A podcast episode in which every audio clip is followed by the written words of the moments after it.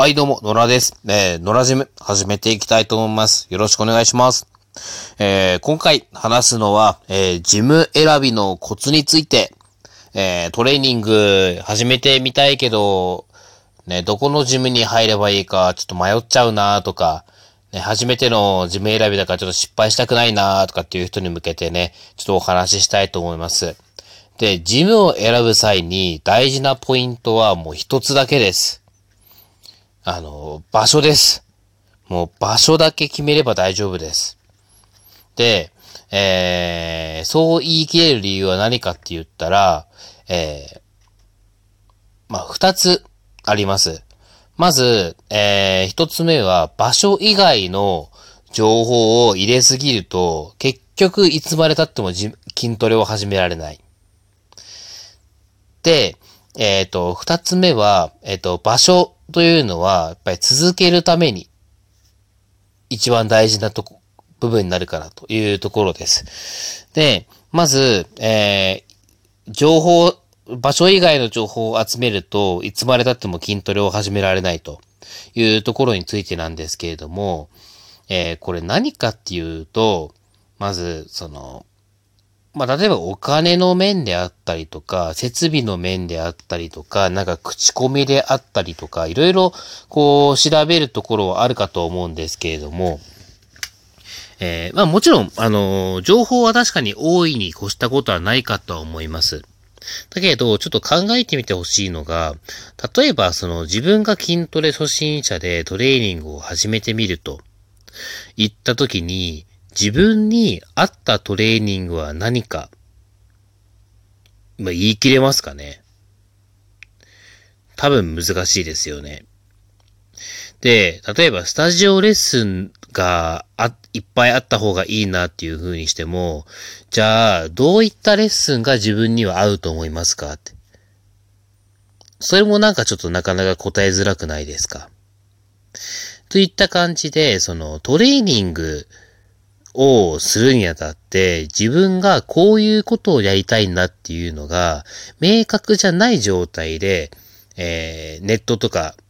あの、雑誌とか YouTube とか見て調べる人が多いんですよ。その、えっ、ー、と、行き着くゴールっていうのが明確じゃない中で、あのー、情報を調べるって、すごく時間の無駄なんですよ。なので僕は場所に絞った方がいいというふうにえっ、ー、と、お話をさせていただきます。で、じゃあなんで場所に絞るか、絞るのがいいかっていうと、これが二つ目の理由で、えっ、ー、と、続けるために、えっ、ー、と、場所という要素が大事ということなんですね。まあ、もっと具体的に言うと、あの、家の近くであったり、あの、通勤経路の途中というところであったり、あるいは職場の近くとか、まあ、あるいは自分がよく通う場所の近くにあればいいなとかっていうところですね。で、あの、トレーニングってやっぱり続けてなんぼというところがありますので、やっぱりその、例えばその、通勤ルートとはまた別のルートで毎回その交通費を出さなきゃいけないとか、なんかわざわざ自転車で行くのがちょっと面倒だとか、ね、まあ職場からさらにこうなんか電車で遠くまで行って、で、そっから家まで帰ってくるのがめんどくさいとかっていう風になってくると、やっぱりトレーニング続けたくても続かないところではあるので、まずはしっかり続けるっていうところを第一にするためにも場所に絞って選ぶのがいいかと思います。で、その時に、いやいや、じゃあその行ったジムが合わなかったらどうすんだよとか、あの、せっかくお金かけるんだからとかっていう風な、あの、意見もあるかとは思うんです。だけども、僕はそこに対しては実際そこまで心配はないのかなっていう風に思います。えー、何かっていうと、えっ、ー、と、最初やっぱりトレーニング始めた頃って、あの、どんな種目をやっていたにしても、あの、なんだかんだで結構な刺激が入るし、あの、ある程度の効果は出るんですよ。なので、その、ま、よほどのことがない限り、そのジムが合わないっていうこと、だから満足にトレーニングができないっていうことはちょっと考えづらいかなというところなんですね。もっと言ってしまえば、その、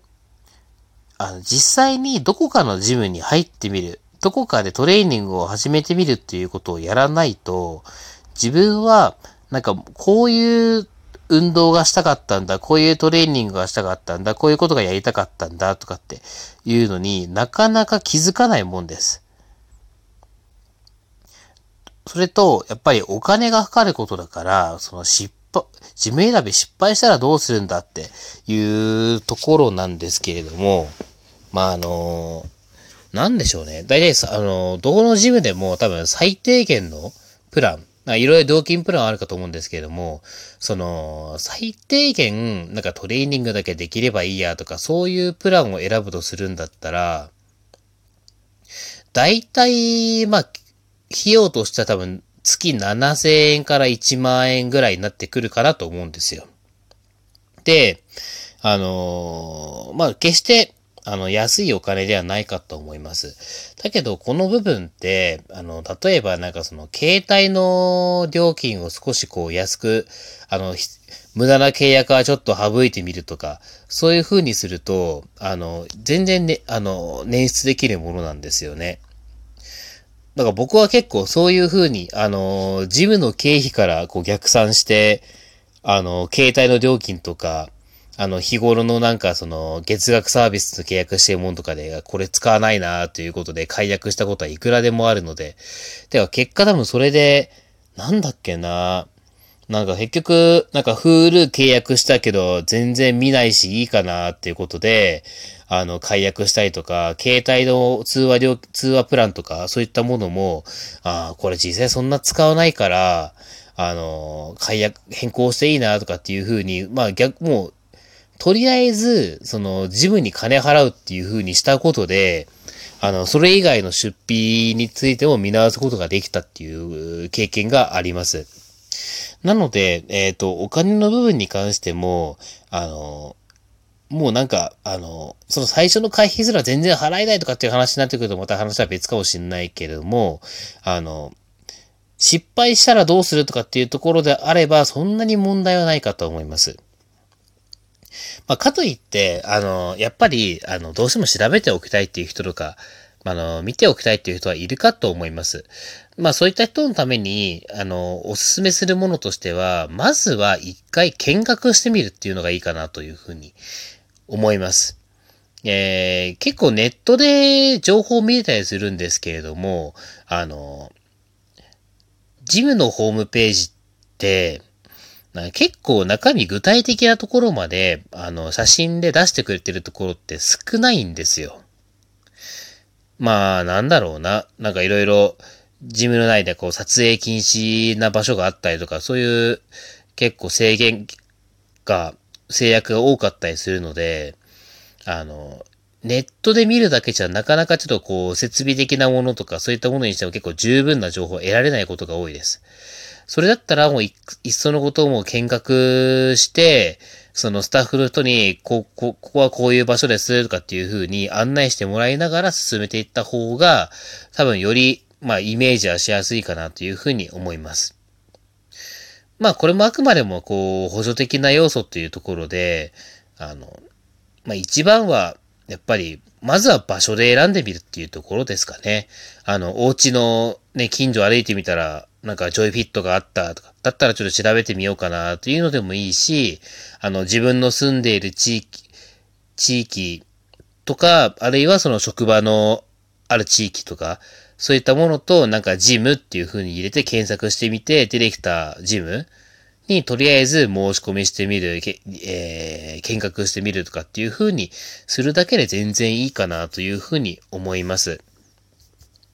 えー、やっぱりその情報をいろいろ調べすぎて、結局どこがいいのかっていうのがわからなくなって、あの、結局トレーニングをなかなか始められないって、こうなんかうだうだしてる間になんか腕立て伏せとか腹筋とかやっておいた方が良かったんじゃないのとかっていう風になってっていうことになるのが多分一番もったいないかと思いますので、もしジム選び迷っている人がいるんだったら、まずは場所。うん、行きやすい場所。あの、ここにあるジムだったら続けやすそうだっていう風に、場所に注目して選んでいくのがいいかなという風に思います。まあ、あの、詳しくはちょっとノートとかの方にも書いていければなと思いますので、それもぜひチェックしていただけるとありがたいです。ということで今日はこんな感じです。以上、ありがとうございました。